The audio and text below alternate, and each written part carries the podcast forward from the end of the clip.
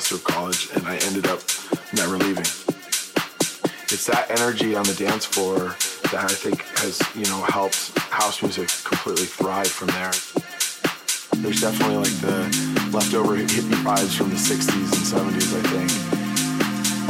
Uh, it's just a great place to go out. There's something going on every night of the week people there, fun. It's just, yeah, I love it.